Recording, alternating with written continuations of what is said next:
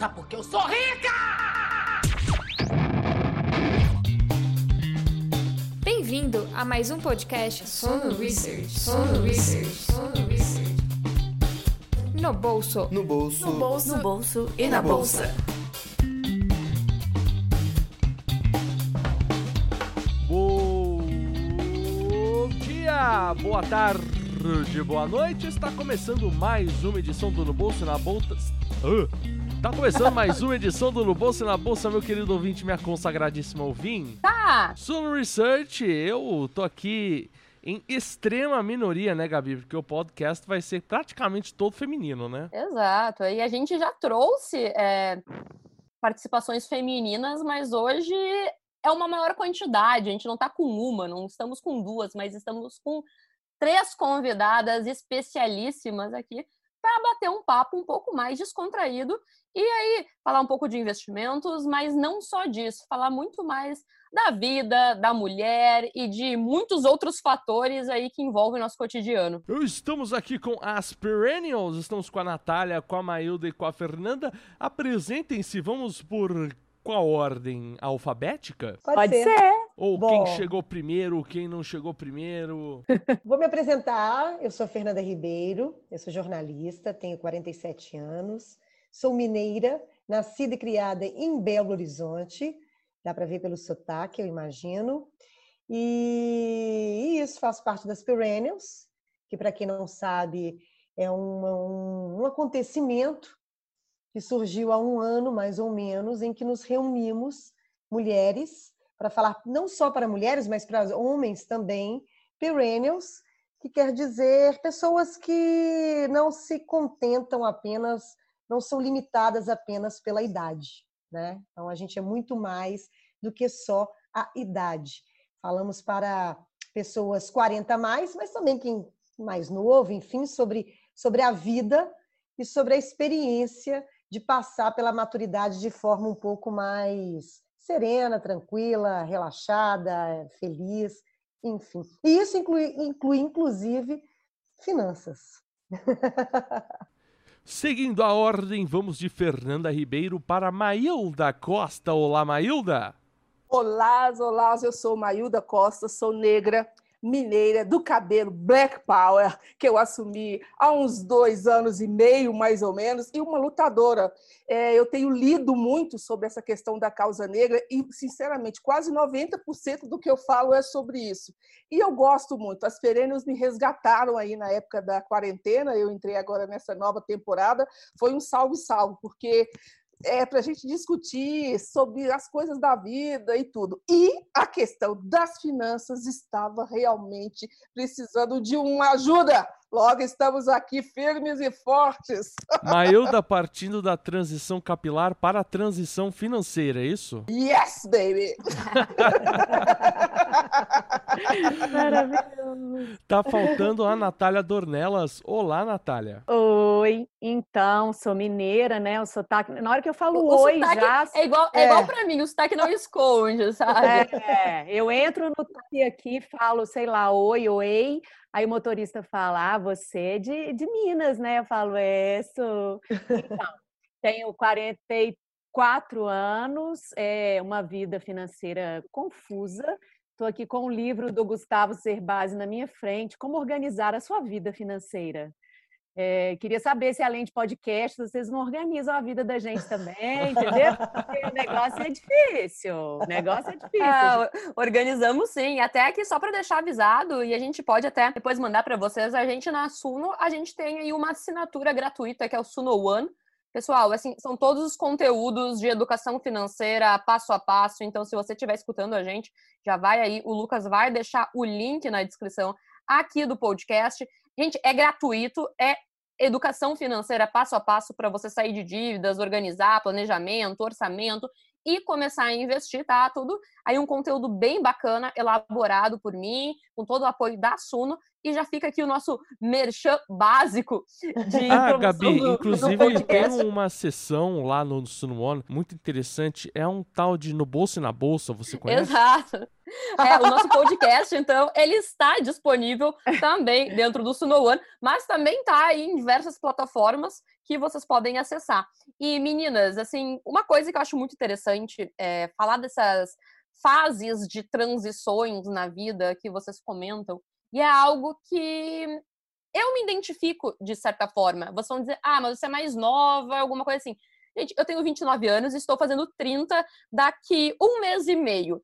E vem aquelas dúvidas de carreira, de vida, de diversas coisas que, claro, as dúvidas vão alterando. Eu acredito que as dúvidas que eu vou ter hoje não vão ser as mesmas que eu vou ter Resumindo, vai ser uma terapia em grupo. Você vai colocar suas dúvidas para elas e elas vão colocar as delas para vocês. As mesmas, as mesmas dúvidas de quando eu estiver mudando para 50, alguma coisa, mas eu vejo que isso é algo na nossa vida.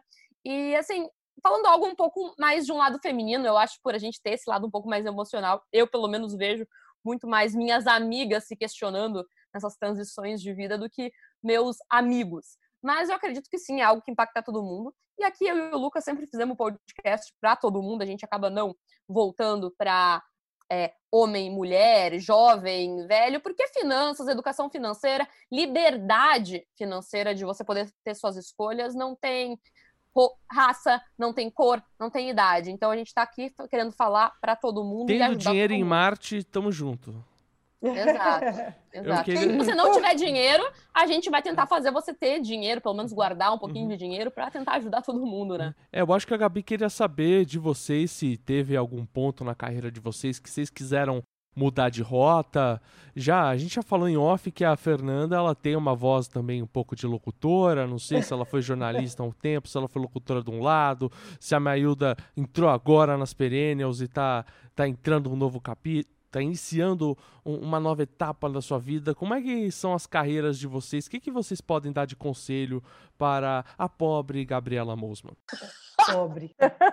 Pobre apenas entre aspas, né? É, Olha só, eu vou falar uma coisa. Eu sou filha de um. Meu pai tinha, teve oito filhos e ele, com um salário mínimo, é claro que lá no início do século, hoje ele teria 104 anos, ele, com um salário, ele conseguiu criar oito filhos e ainda construir uns três imóveis para alugar, para sustentar a família. E agora, sinceramente, eu não, eu não imagino como que uma pessoa com um salário mínimo consegue isso. Mas tudo mudou dando uma olhada aí no, no, no que vocês falaram é, no Instagram, eu dei uma olhadinha lá, eu dou uma estudadinha básica. E aí, assim, eu sou felizada porque eu tenho onde morar e tenho um carrinho velho, tá? Então, assim, já, tô, já tenho alguma coisinha. Mas vocês eu posso vender o meu carrinho velho e investir? Ou primeiro seria interessante eu ter assim, olha, tem uma graninha guardada para uma urgência, mas depois vai experimentando a vida. Agora, nessa questão de transição, é, Lucas e Gabi, o que, que aconteceu? Tu vira e mexe de 10 em 10 anos e eu dou uma virada geral na vida, de uma hora para outra. Eu saio daqui, alguém fala assim: ah, eu tô querendo ir lá para a China, não sei o que, eu também vou. Então, eu acho que até hoje, com 53, o que, que eu fiz? Eu fui arriscando muito. É, esse tempo eu fui vivendo coisas bem diferentonas, assim. Eu falei, olha, já que eu tô menos, já que eu tô nova, eu vou aproveitar bastante. E aí depois, na hora que eu tiver dado uma cansada, eu vou pensar nisso. Será que é uma boa isso? Eu vou me apresentar. Eu tenho essa voz de locutora porque eu sou locutora. Eu sou jornalista há muitos anos aí na, na, na vida. É, trabalhei com TV também muitos anos, mais de 20 anos, TV e rádio, né? E num, num determinado ponto da minha vida estava indo tudo bem, jornalismo, TV, rádio, dois empregos, aquela confusão, muitos eventos e tudo. Aconteceu há cinco anos, quatro anos, uma reviravolta.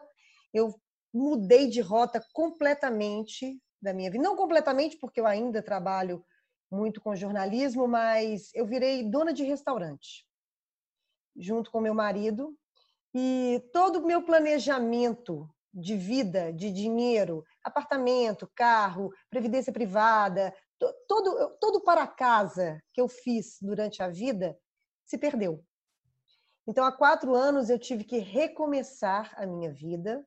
É, esses quatro anos eu tive que sobreviver e neste ano, veja vocês, Lucas, Gabi e quem está nos ouvindo, eu ia começar a recomeçar de novo a minha vida financeira, né? Recuperar, tentar recuperar tudo que eu perdi e veio a pandemia. Então, é... minha vida é o se vira nos 30, assim. Perfeita definição. É o não, se vira nos 30 constante. Eu, eu não entendi. É você, você perdeu no. Você perdeu no restaurante, o prato queimou, o que aconteceu? Não, eu não perdi no restaurante. Eu, eu tive que sair da empresa que eu estava. Eu estava sofrendo assédio moral, tive que pedir demissão. Uhum. Meu marido, nesse meio tempo, é, também estava passando por vários momentos no emprego dele, saiu. E a gente, de repente, os dois ficaram, e agora? E agora, José? A festa acabou. E aí, o que, que acontece? A gente teve que se refazer, se como meu marido sempre cozinhou muito bem, ele é biólogo, mas ele sempre cozinhou muito bem, morou em Barcelona, enfim. Nós falamos, não, então vamos fazer um, um começar com food truck. Do food truck nós fomos para um restaurante, um bistrô, dentro de uma fundação italiana aqui em Belo Horizonte.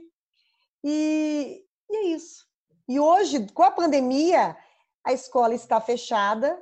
Nós tivemos que nos reinventar dentro da reinvenção e para fazer agora delivery, coisa que a gente nunca tinha feito.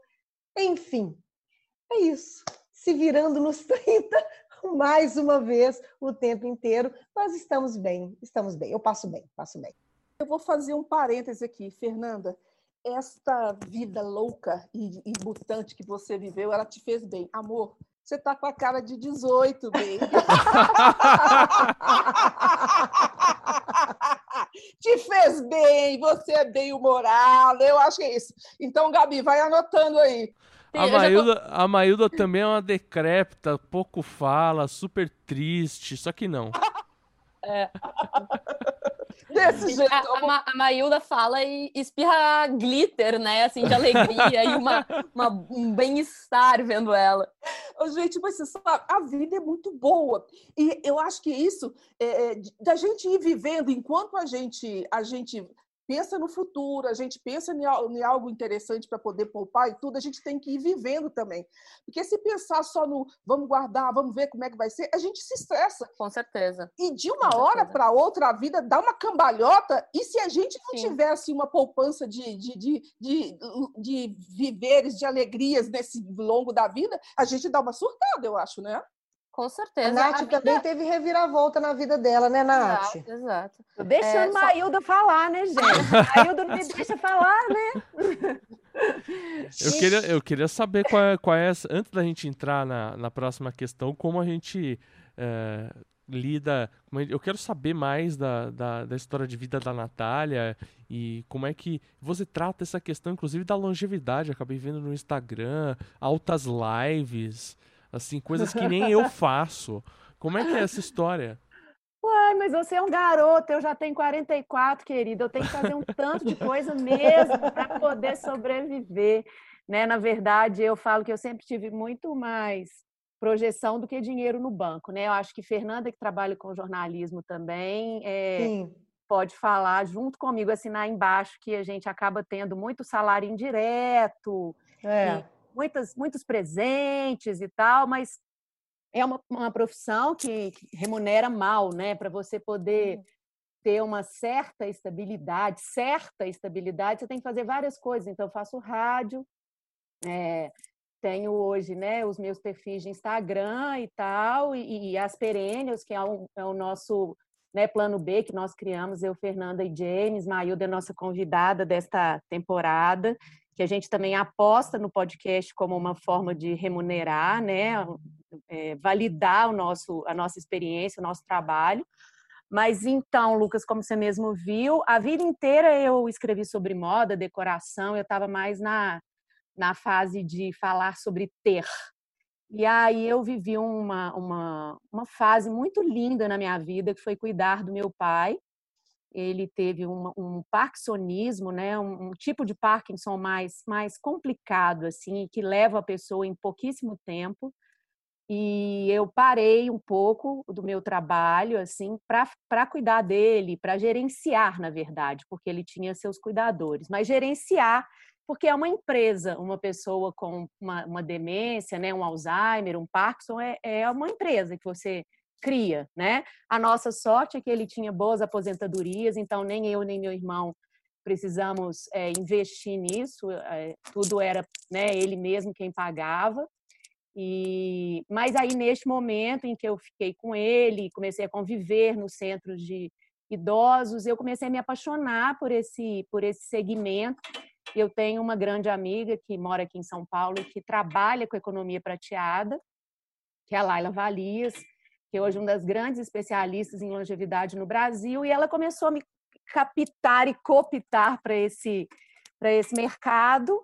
Então, hoje eu estou construindo a minha carreira de novo, né? Um Instagram que a vida inteira falou de dica de restaurante, onde ir, hotéis de luxo e, e desfiles de moda. Agora eu, todos os dias, dou, dou conta a história de um idoso ou dou dica de filmes que tenham temas eh, não necessariamente ligados à longevidade, mas que sejam mais edificantes, digamos assim.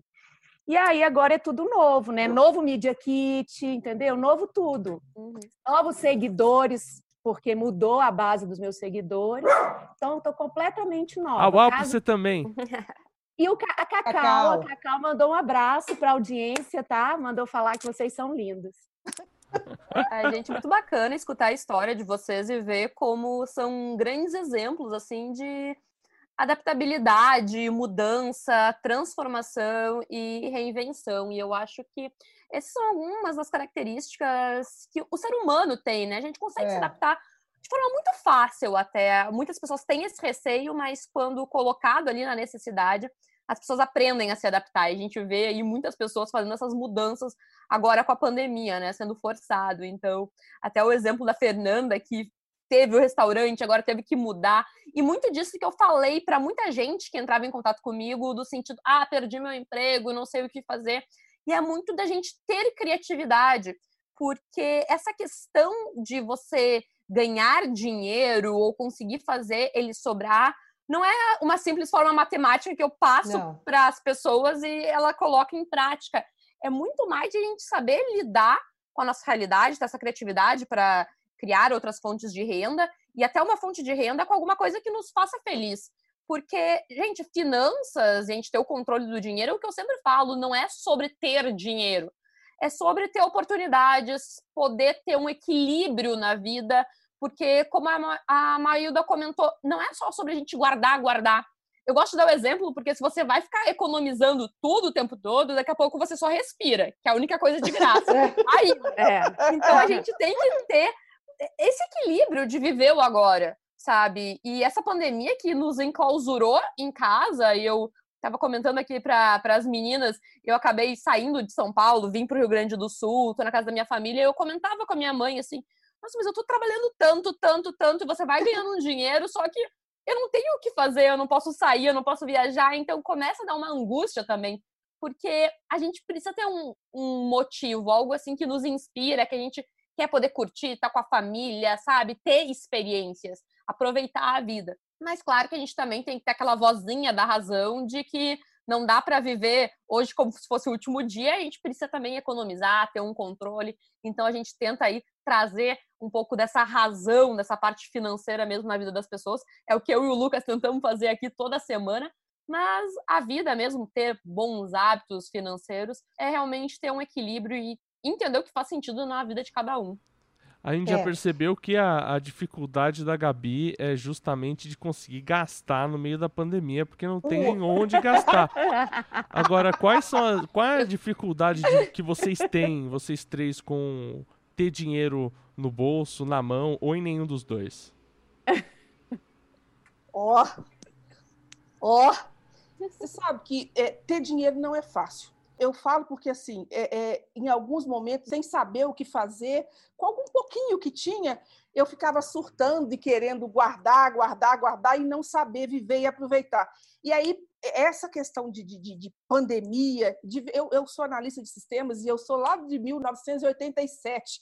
Só tinha um computador com um disquete de 360K, vocês nem eram nascidos nessa época. E aí, quando foi vindo computador, internet, todo mundo achou, ai, vamos perder o emprego. vamos perder trabalho, e na verdade isso melhorou a vida. Depois veio a internet, que absolutamente deu uma reviravolta e mudou muito. Eu acredito que essa pandemia vai melhorar.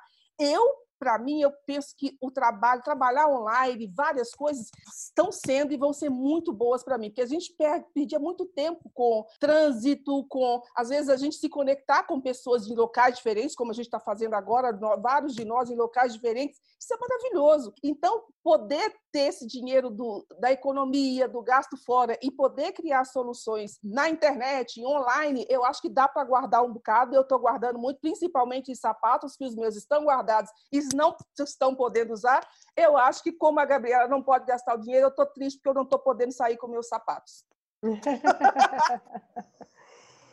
a minha relação hoje com o dinheiro, ela é para sobreviver né? Como eu disse, até quatro anos atrás eu sempre fui muito. Eu tenho uma mãe capricorniana, né, gente? Então, quem entende de signo sabe que uma, ter uma mãe capricorniana é, é ficar o tempo inteiro em cima de você para que você pense no futuro, né? Poupe.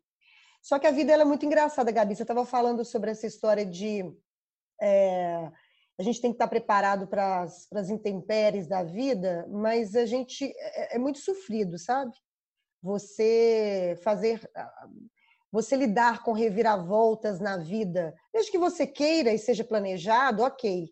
Mas como eu fui pega de surpresa, né? Eu fui rápida. A diferença, eu acho que você tem que ser rápido. Não, não, eu nunca fui de ouvido aos céus o azar, nem eu nem meu marido. Então a gente rapidamente falou: não, vamos, o que, que nós vamos fazer? O que, que a gente tem em mãos? A sorte é que eu tinha esse dinheiro, né? Que eu sempre que eu juntei a minha vida inteira. E, na verdade, agora, é, com 47 anos, né, ano que vem, assim que eu passar essa fase da sobrevivência, porque eu vou passar, né, todos nós vamos passar uhum. por ela, é, eu vou recomeçar. Eu não, não, eu já botei na minha cabeça que eu não tô velha para isso, não tem idade para você recomeçar, nem na vida, nem financeira, né? No que você quiser fazer, e eu, eu levanto essa bandeira. Então, o ano que vem, com 48 anos, quase 50, eu vou recomeçar. Vou recomeçar o meu, a minha, a minha previdência privada, eu vou recomeçar a minha poupança. Não sei de que forma, mas isso aí isso é uma coisa que eu vou retomar o que eu, o que eu fiz antes desse dessa tsunami me pegar, né? Mas tudo tá tudo certo. Eu não não não morri, não me afoguei eu sobrevivi, estou aqui e é isso. Mas a, a, a minha, eu pretendo o ano que vem recomeçar a minha vida financeira, porque por enquanto eu estou sobrevivendo. E tá bom demais, tá tudo certo.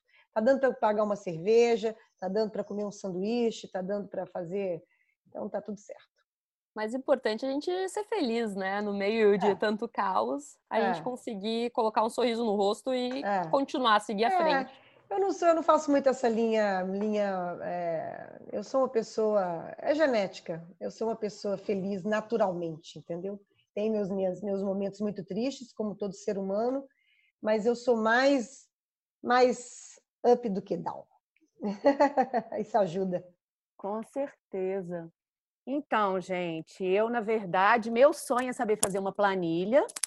É, eu acho até que vou fazer mesmo uma consultoria financeira com um profissional que eu entrevistei recentemente para falar de vida financeira para o mercado da longevidade. Ele é um consultor bem, bem bacana, assim. E eu hoje, é, assim, pego as notinhas fiscais de tudo que eu compro, separo lá, né? É, o que são meus vinhos, os restaurantes, a parte que seria o fútil, aí separo o que é farmácia e tal, e todo mês eu falo, agora eu vou fazer uma planilha, eu vou entender o que eu gasto, gasto mais o que, aonde, e eu nunca faço isso. Tem mais ou menos um ano que eu separo os papeizinhos amarelos, eles vão se avolumando na minha frente, e eu queria muito conseguir fazer isso, porque eu acho que quando você tem as rédeas da sua vida financeira, você tem mais segurança, e eu acho que até autoestima, no meu caso, né? Mas, enfim, é um processo, estou aí tentando. É claro. E uma coisa que. Cara, é difícil. Sim, uma coisa que eu gosto de falar para as pessoas é que nem todo mundo é natural mexer com números, planilha. É. Eu tenho a sorte, até digo, de ter essa facilidade muito mais com números, assim, foi algo da minha natureza, mas eu sempre tive muita dificuldade para escrever um texto bonito, e são características de cada um, né? Mas aos poucos a gente realmente aprendendo, a gente entendendo as nossas, as nossas limitações e evoluindo aí da forma que dá, do melhor jeito possível. Exato. É verdade.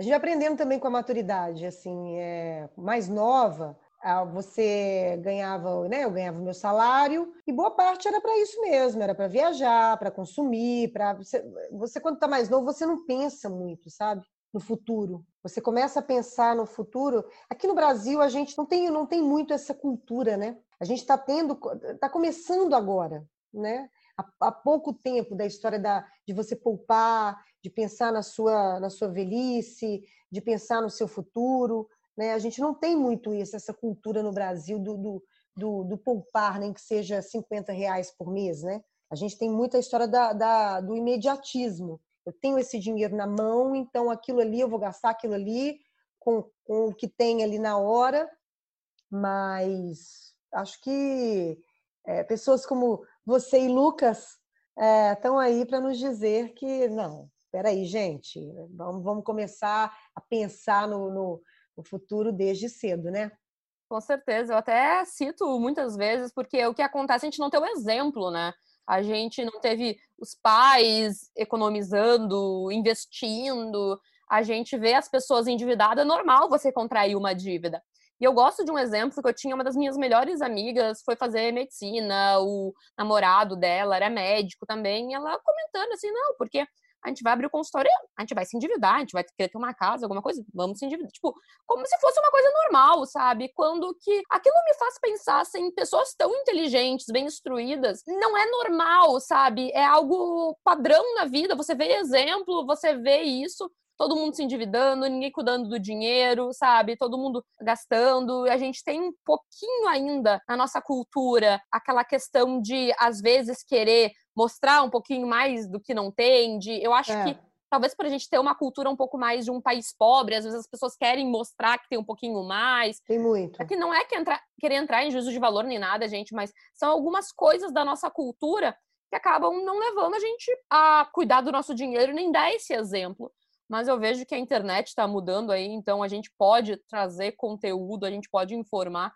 E eu vejo sim que a gente está tendo uma mudança. Todo mundo, todas as gerações estão aprendendo, estão vendo como dá para fazer isso. E, gente, dá sim para fazer uma mudança na sua vida, é, independente da sua idade. Dá para fazer uma mudança financeira, você começar a economizar, guardar um dinheiro, sabe?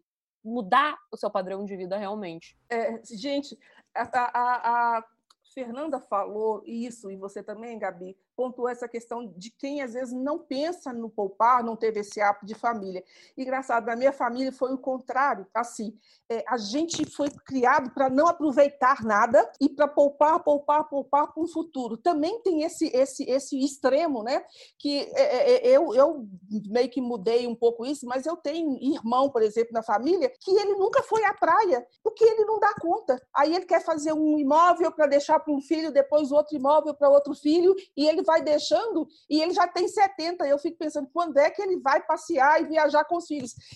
agora talvez com os netos, porque os filhos já estão adultos. Tem esse, esse extremo também, né? De quem acostumou, às vezes, com o medo de uma falta ou de uma crise, ou, ou, ou não soube aproveitar também, né? Que eu acho que é o extremo que não, talvez não seja tão lá nem cá, mas um meio termo, talvez. Sim, exatamente. A questão do equilíbrio que a gente comentou antes, eu vejo que algumas pessoas elas podem ter passado talvez por um momento de necessidade ou daqui a pouco cresceu com um exemplo de necessidade e pode acabar internalizando isso e querer realmente ficar economizando, economizando, economizando. Tem algumas pessoas que é realmente da, do perfil, né? Tem gente que às vezes não gosta de viajar, quer ficar ali, gosta do trabalho.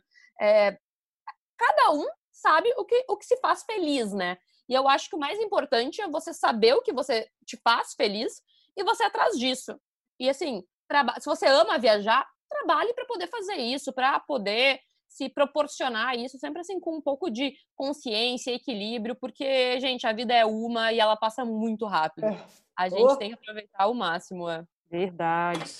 Tem uma eu estava passando pela Suno, né, para entre nossos colegas, nossos colegas, né, uh, para ver se tem alguém que, porque eu não sei se vocês perceberam, eu falo sempre quando tem um, um tema assim no, no bolsa na bolsa, mas eu não sou mulher, né, então é um pouco complicado de, de bolar perguntas. E aí tem uh, a nossa designer, a nossa agora head de mídias sociais, que é a Maiana, ela ouve o podcast de vocês e ela me mandou uma pergunta aqui.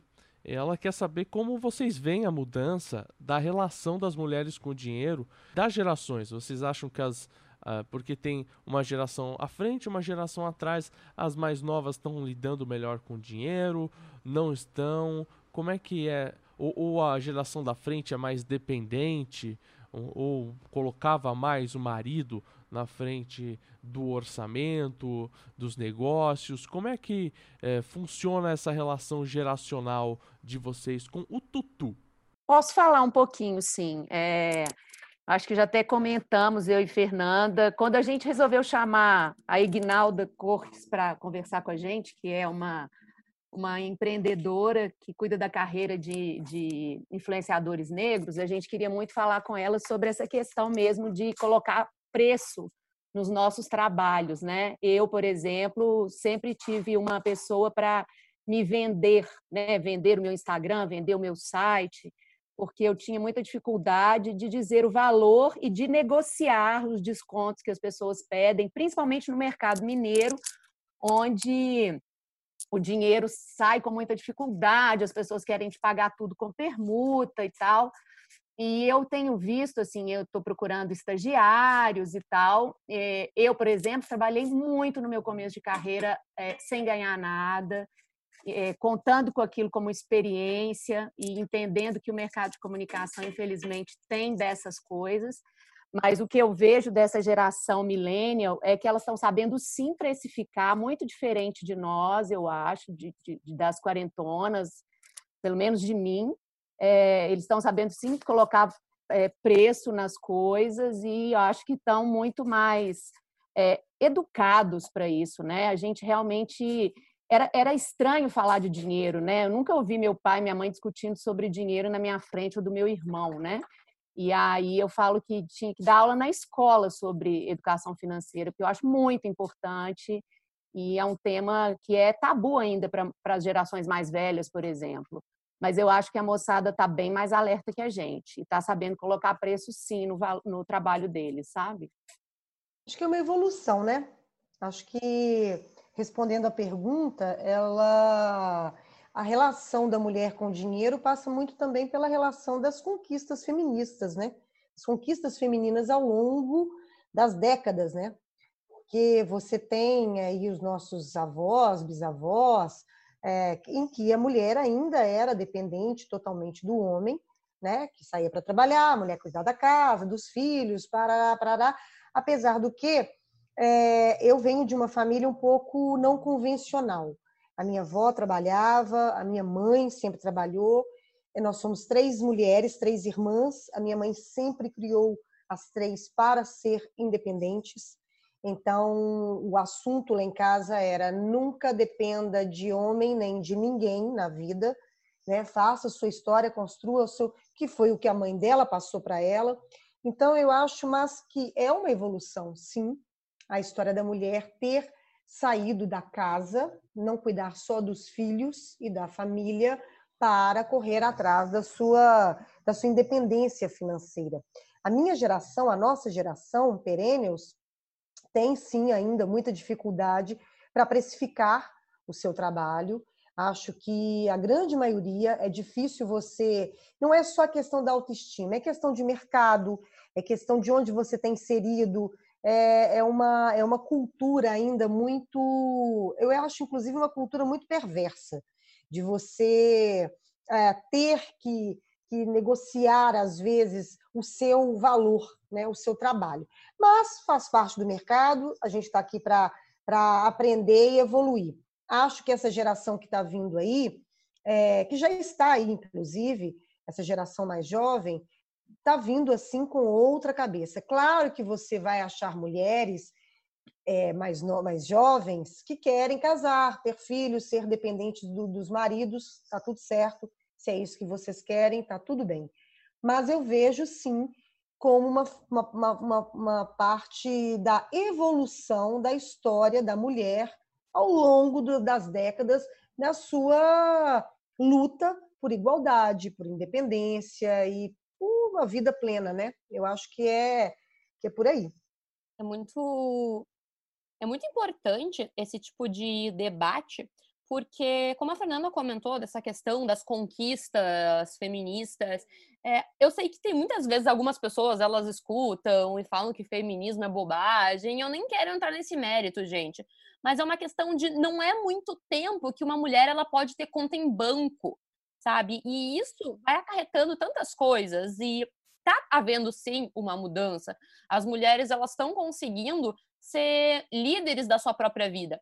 E eu comento assim que eu já com, comentei, já conversei com psicólogas que falam que elas têm muitas clientes que têm esses problemas de dependência financeira de um marido, acabar ficando num relacionamento abusivo porque passou anos, não se desenvolveu profissionalmente, tá acostumada com uma outra realidade. E gente, isso é muito importante, sabe? De você acabar olhando, vendo que a gente vê pessoas abrindo mão da sua liberdade, dos seus desejos, do seu próprio individualismo para ficar num relacionamento ruim simplesmente porque ela não tem dinheiro, não tem essas condições. E eu digo isso de uma visão muito de algo que veio de mim, porque eu quis me desenvolver financeiramente e estudar sobre isso para ter essa autonomia de eu, Gabriela, não depender de ninguém, seja de um homem, de outro homem ou de outra mulher, sabe? De a gente poder ser líder da própria vida. E para mim, finanças e cuidado, dinheiro é muito disso, assim. Eu gosto de tentar incentivar as pessoas a fazerem isso. E eu gosto e eu tento deixar um recado assim para alguma mulher, ou pode até ser o contrário, um homem daqui a pouco tá dependente, mas a gente sabe que isso não acontece tanto por esse histórico da, da dificuldade da mulher, de ela não ter visto exemplo da mãe, alguma coisa assim. Existem casos fora disso, mas o padrão anterior era. Minha mãe, por exemplo, ela não pôde trabalhar em outra cidade quando ela queria, ela tem 62 anos, porque ela teve uma proposta aí com uns 20 e poucos, a mãe dela teve chilique, de não, filha minha não vai trabalhar em outra cidade, porque a mãe dela nasceu para ser dona de casa, então era uma outra realidade. E hoje eu vejo, quando eu falei, mãe, eu vou mudar para São Paulo, ela falou, vai, vai para o mundo, sabe? É, é, é, outra, é outra história. E eu quero, assim, que. Gente, você mulher, se tá com dificuldade e tá se prendendo na sua vida, gente, é, te, começa uma mudança. Ela pode ser pequenininha, mas aos poucos não tem idade para fazer essa mudança. Se você tá com 30, 40, 50 e tá com essa dificuldade, começa hoje a fazer um planejamento para fazer essa mudança, sabe? O que importa é a gente buscar ir atrás da nossa felicidade. Com certeza. E acho que muitas vezes ela passa pela independência financeira, com certeza. Eu tenho um caso, o do meu pai, quando eu tinha 20 anos, eu queria ir para a praia com as minhas amigas, passar um mês em janeiro, estava na faculdade, tinha acabado de entrar na faculdade, e ele disse, olha, não tenho dinheiro, você quer passar um mês na Bahia? Não, não, não tem. E aí eu disse, ah, é? Eu tinha um amigo que trabalhava numa loja no shopping, isso era mais ou menos outubro, e estava precisando de gente no shopping. Eu falei, então tá, beleza, eu vou estudar de manhã e vou, pra, vou trabalhar nessa loja no shopping à tarde, vou juntar o dinheiro. Quando foi no dia 25 de dezembro, eu saí da loja, é, trabalhei o Natal enlouquecidamente, né, de outubro até dezembro, juntei meu dinheiro e falei, pai, tô indo, vou ficar um mês na Bahia com meu dinheiro. Meu pai olhou e falou assim, faz você muito bem, tchau. Então, assim, eu acho que quando a gente tem. Isso foi um pequeno exemplo, eu tinha 20 anos, de que você. É, não é fácil, né? Não é fácil você largar uma estrutura. Talvez você aí que esteja nos escutando, né, tá lá desse dentro de um relacionamento em que você dependa financeiramente ou do seu pai ou, ou enfim do seu marido, mas é, são pequenos gestos, sabe? Eu acho, eu acredito porque eu vim de uma criação assim e assim eu penso, é, respeito quem não pensa assim, mas que você é, só é feliz plenamente se você tiver total controle sobre a sua vida. E ela passa pela vida financeira. Não tem jeito. Suas escolhas passam por isso. Então, se você quer comprar alguma coisa, se você quer investir, se você quer viajar, se você quer fazer, se você quer comer um doce, sabe? Isso passa pela sua independência financeira. Sabe que algo que a Fernanda comentou agora de que não é fácil, isso me lembra aquela frase de que a vida acontece fora da sua zona de conforto. Então, gente, se você quer conquistar algo além, não adianta, não é, não, não é fácil. E assim, dinheiro, a gente, gente, vamos lá, a, a renda média do brasileiro é em torno de uns dois mil reais, assim, pelos dados do IBGE. Talvez para você pode ser bastante dinheiro, mas não é algo tão, tão assim que vai te dar os maiores luxos. E como até a Maíla estava comentando sobre viver com um salário mínimo, é, e eu falo que a pessoa que consegue sustentar uma família com um salário mínimo, e existem muitas, essa pessoa é uma guerreira, tá? A gente tem que bater palmas, porque não é fácil. E se você quer dar um passo além, a gente pode pegar assim, muitos exemplos de pessoas que saíram de situações adversas e conseguiram ter uma vida melhor. Não é fácil, mas é possível, dá, mas dá muito trabalho. Mas assim, de novo, é o que você quer, é o que você almeja, vá atrás uma coisa que me, me, me, bateu enquanto a Fernanda estava falando aqui, gente, e eu me lembrei assim, primeiro que tem a relação com o dinheiro, eu teve época que eu ouvia muito como se a, a, o dinheiro fosse uma coisa ruim. Não, o dinheiro ele não é uma coisa ruim, ele é, é, é, uma, é uma forma de você alcançar as coisas que você quer, de fazer as coisas que você deseja. Então, ver o dinheiro de uma outra forma, como se fosse, ai, tem que ter dinheiro. Não, então essa, essa questão da visão. E mesmo quando a Fernanda falou desse gatilho aí do pai dela, eu também tive um gatilho assim, mais ou menos, eu já tinha saído da faculdade, e aí eu morava dentro de uma caixa de sapato praticamente morávamos. Eu era um barracão pequeno que o meu pai tinha feito aqui em Belo Horizonte, a gente veio do interior. E aí dormimos eu e a minha irmã, era um quarto, uma sala e uma cozinha e um banheiro. Então, num quarto, dividia com guarda-roupa, dormíamos eu e a minha irmã numa cama e o outro, meu irmão, de dois metros, numa cama de um metro e meio com a metade da perna para fora. E estava bom, porque era a casa do meu pai, eu estava ali. E ele falava assim: olha, 10 horas da noite é o limite para chegar em casa. Só que eu já estava formada e eu queria chegar de manhã em casa. E aí um dia eu falei: pai, estou saindo. Ele estava em casa. Eu falei: olha, minha colega vai dormir aqui. Ele falou assim: você tem casa? Eu falei: não. Ele falou assim: então você não vai trazer ninguém para dormir aqui. Me lembro dessa data como se fosse ontem, 18 de setembro de 1991. E eu coloquei na minha cabeça que um ano depois eu já não estaria mais morando na casa do meu pai, que eu sairia. E é onde eu estou hoje. Então, assim, bem ou mal, ele virou e falou assim: querida, se vira nos 30. Eu podia começar a xingar e chorar e achar ruim, ou então aproveita. Já que ele meteu o pé, eu falei: vou aproveitar e vou voando. Foi isso. Então, acho que tem, em crises, em situações, tem uns gatilhos assim, que vale a pena escutar, viu? São bons. Gabi, eu queria fazer uma pergunta para você, porque as Perennials é um podcast de mulheres na faixa dos 40 anos, para mulheres na faixa dos 40 anos e para as pessoas em geral. Eu queria saber da Gabi, existe uma, uma estratégia de investimento ou algo que seja, não estratégia, mas produtos de investimento mais legais para essa pra pessoa nessa idade?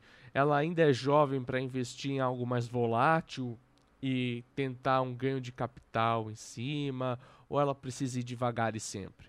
Então vamos lá, né? Assim, não tem uma estratégia para uma idade ou algo definido assim. Tudo que envolve. O segredo a... do sucesso.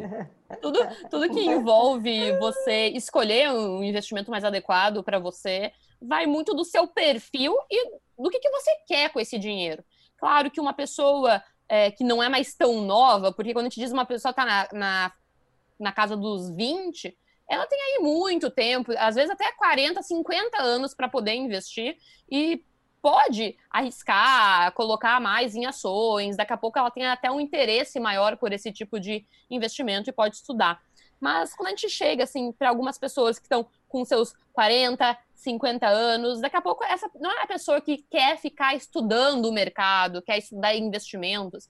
E para essa pessoa, eu aconselharia muito mais fundos de investimento, porque você consegue, de certa forma, terceirizar essa gestão. E aí um, um portfólio de investimentos bem diversificado, claro, gente ter a sua reserva de emergência. A gente já falou aqui sobre reviravoltas na vida, de como você ter um dinheiro guardado pode ser a sua salvação, realmente. Isso é muito importante. Você ter aí um dinheirinho guardado, num investimento bem seguro. Mas fora isso, você vai investindo. Gente, vamos bem lá, né? líquido também, né? Porque se dá uma paulada, eu preciso do dinheiro para amanhã e às vezes eu não consigo sacar para amanhã. Exato, exato. E vamos lá, né, gente? a gente vai viver ainda muito tempo.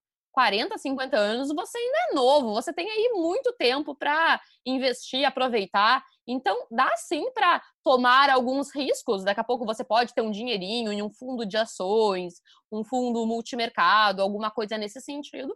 Mas ter aí investimentos em renda fixa, porque muitas vezes, quando você está nessa idade, você também tem, daqui a pouco, filhos, crianças, e isso requer um pouco mais de responsabilidades. Então não dá para você ir saindo, investindo em qualquer coisa, tomando muito risco sem pensar. Eu acho que a renda fixa aqui faz um papel muito importante tanto nessa reserva de emergência, mas ir formando essa sua primeira segurança e depois você pode aí, daqui a pouco, consultar um profissional de investimentos, um consultor, porque vai depender muito de você entender os seus gastos, do que, que você necessita na sua vida, porque acaba que nesse momento da vida a gente também tem mais gastos, a vida não é mais tão simples quando você era solteiro, vivia num apartamento, seus pais pagavam, a vida é muito mais simples, é muito mais fácil cortar gastos. Daqui a pouco tem filho, tem que pagar colégio de filho, sabe? Várias coisas que envolvem aí um planejamento muito maior. Então, acaba que não tendo aí uma estratégia definida, mas eu acho que você poder focar primeiro na renda fixa, é, daqui a pouco até tesouro direto, sempre tem boas opções.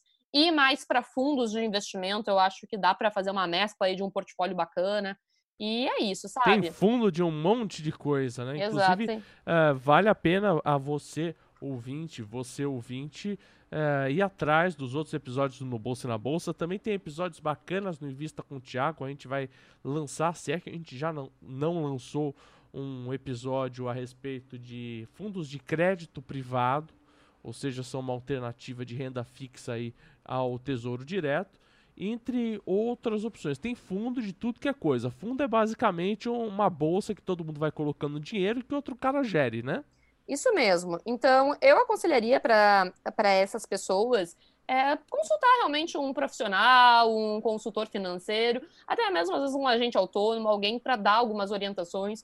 Ou se a pessoa quiser investir por ela mesma, faça um curso, alguma coisa para aprender um pouquinho mais. Que, claro, eu não vou conseguir ensinar tudo aqui nesse episódio, porque a gente já ensinou em diversos outros episódios. Aqui a gente continua ensinando aqui no, no Bolsa e na Bolsa. Mas eu acredito que por esse caminho não tem muito erro. E, gente, assim, finanças, assim, investimentos não é tão complicado quanto parece. Você só fazer algumas pequenas boas escolhas de forma simples vai fazer muito sentido na sua vida, sabe? Se você conseguir economizar todo mês um pouquinho, ir guardando isso, já faz uma mudança assim absurda. Então, são pequenas ações, pequenos hábitos que você vai conservando, vai incentivando ao longo do seu dia a dia. Eles podem sim fazer uma mudança absurda, tá? E se você botar isso aí em 5, 10 anos, você vai ver que eu não tô falando bobagem aqui.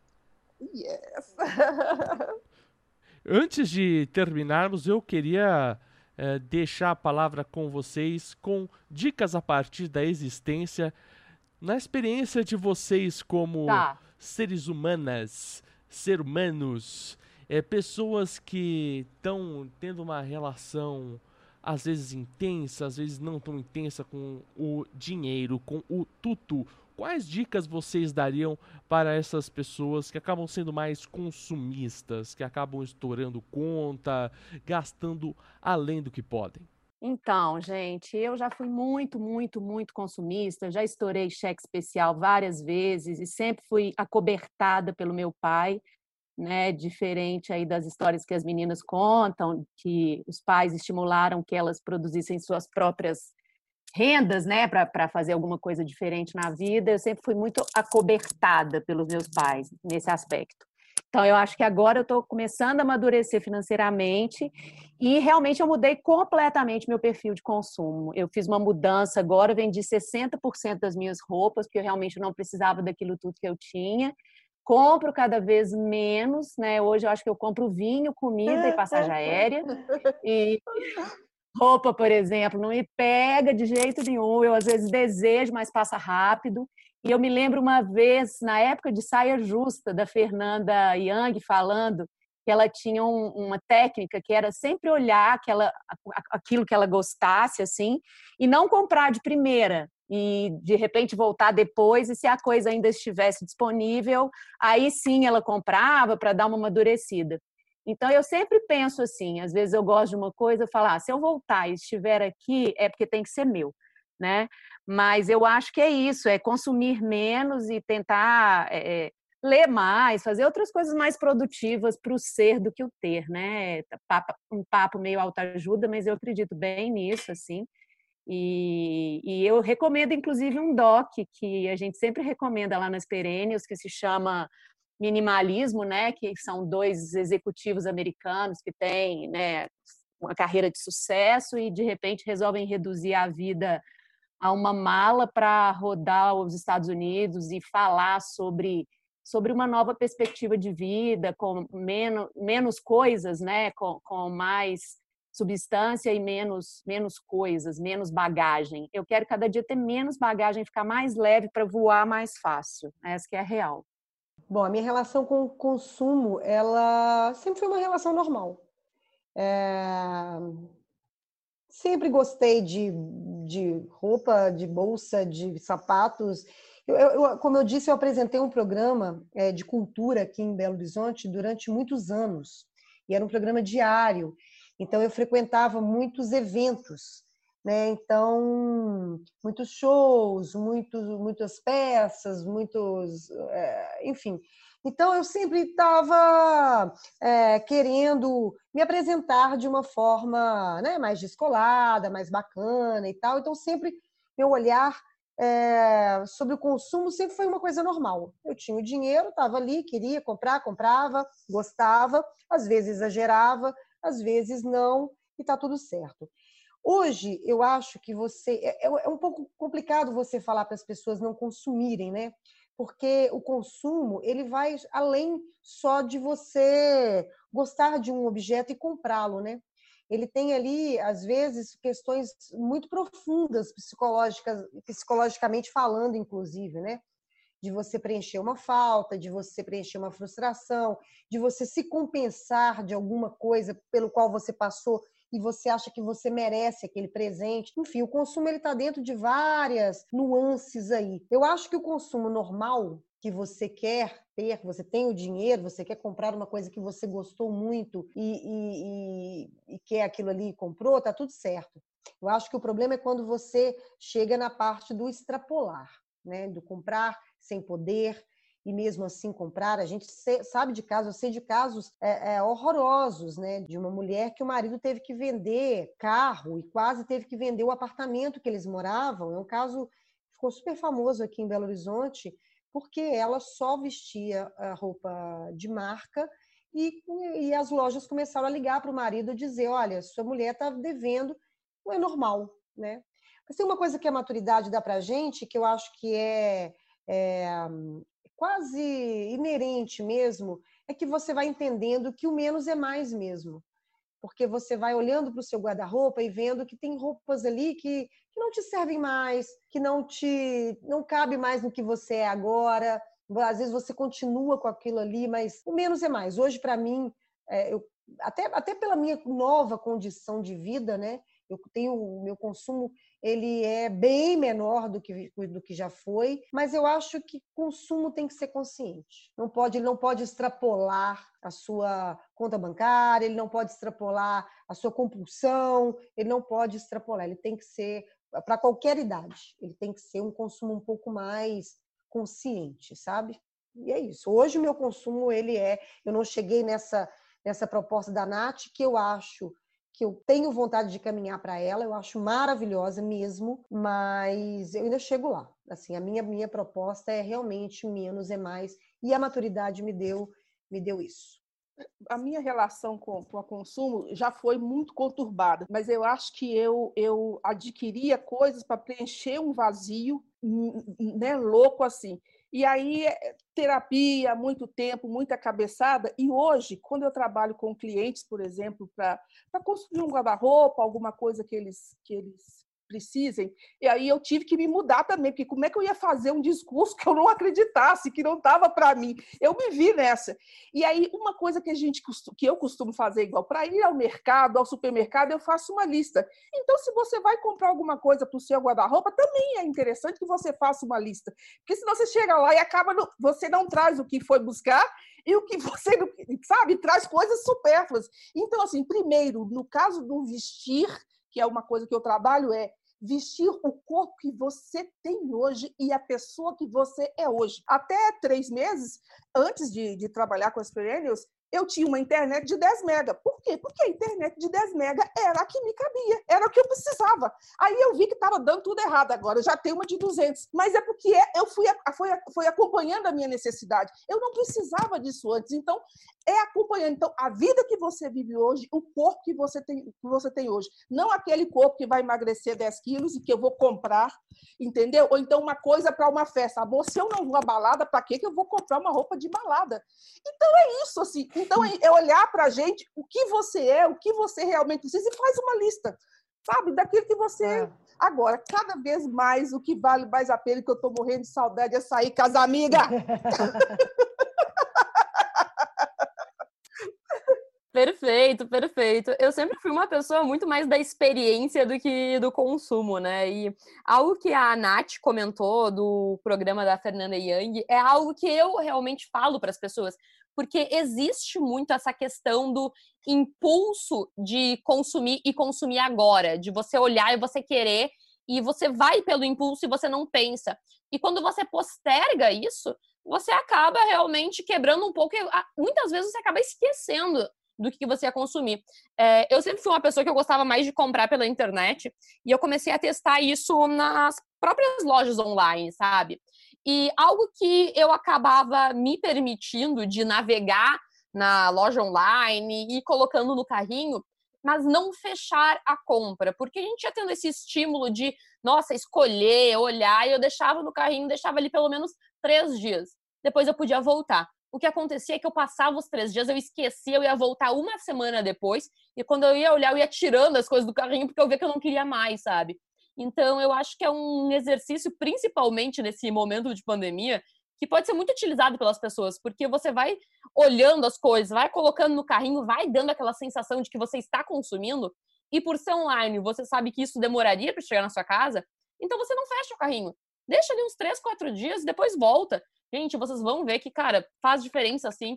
E é uma Sim, forma de a gente começar a treinar essa postergar o consumo. E tem também o tal do eu mereço, sabe? Eu tinha um negócio assim, eu mereço isso.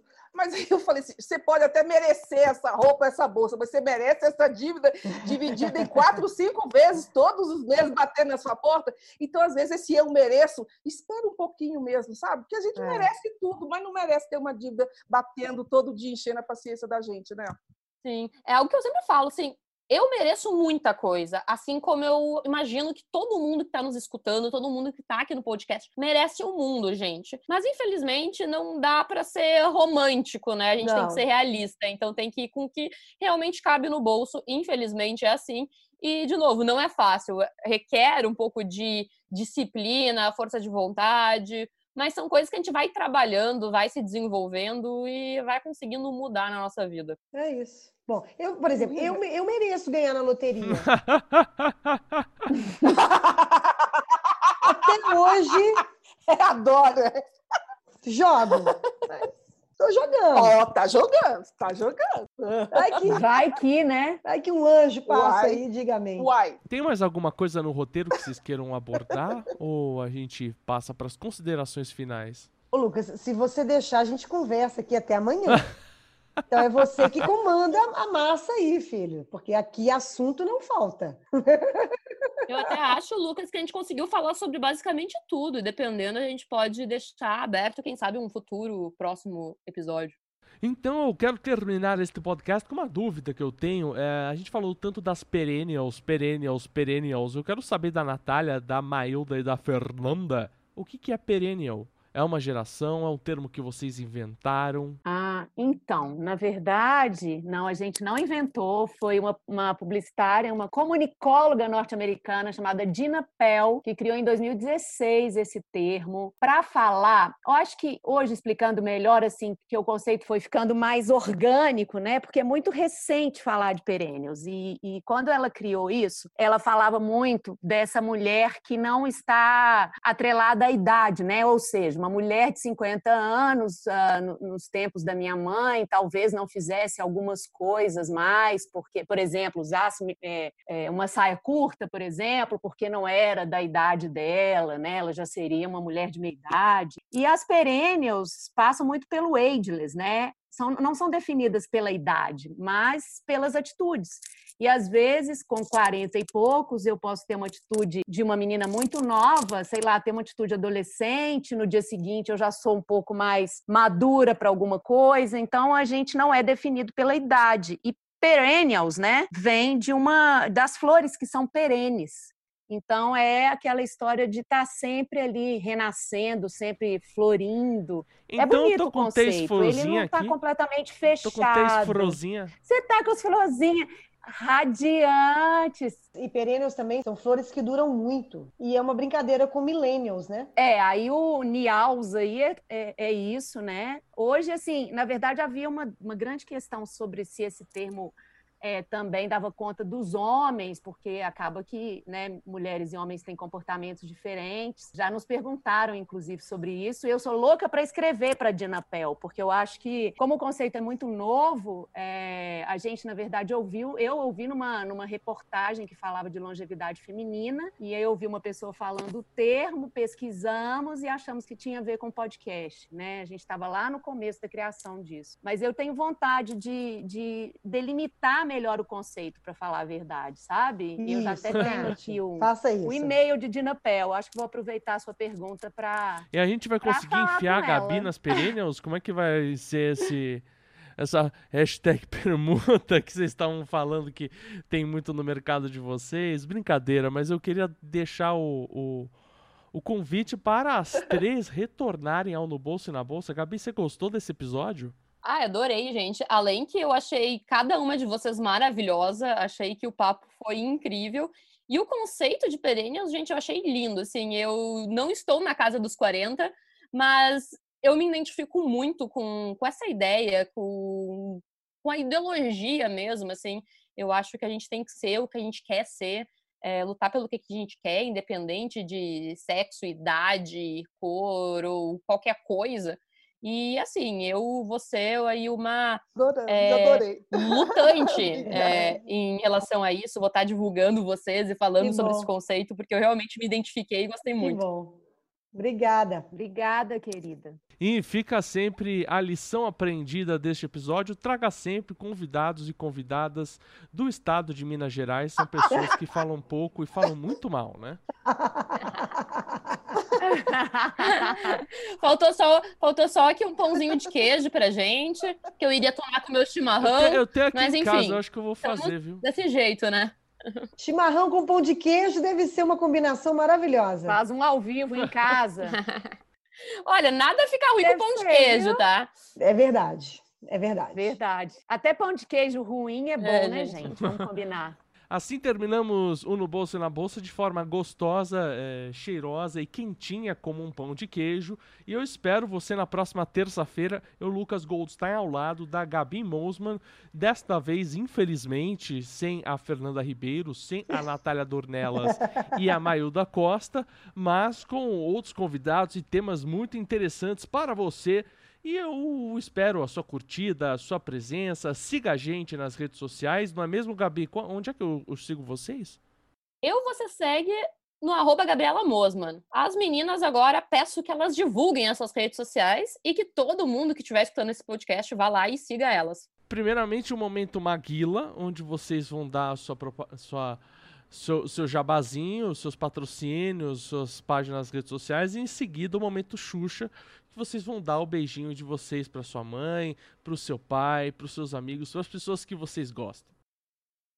É, quem quiser achar as Perennials, é arroba, no Instagram, arroba as Perennials, Perennials com dois N's, tá, gente? No Facebook também, as Perennials, e acho que é isso. Não, não tem, vai, vai lá, nosso podcast está em todos os tocadores de, de todos os agregadores, né? É. E vai lá para se escutar, pode ser homem, mulher, não precisa ser perennial, porque a gente fala sobre vários temas muito relevantes para a vida de todo mundo.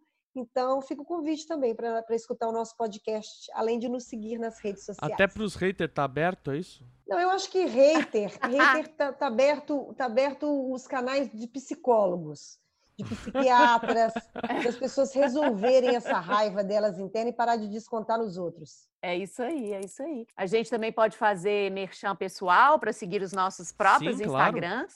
Então vamos lá, né, gente? O meu é arroba Natália Dornelas com dois L's. Sempre tem uma dica de filme bom e uma história bacana sobre um idoso que pode ser brasileiro, gringo, enfim. É, Fernandinha e Mailda, agora vocês. O meu é Sou Fernanda Ribeiro.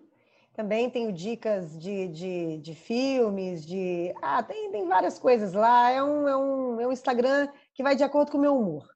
O dia que eu tô, né? É isso, boto filmes, séries, faço, enfim, apresentações de circo, de malabarismos, é isso aí. aí. Uhul! O meu Instagram é Mailda Costa, Facebook também.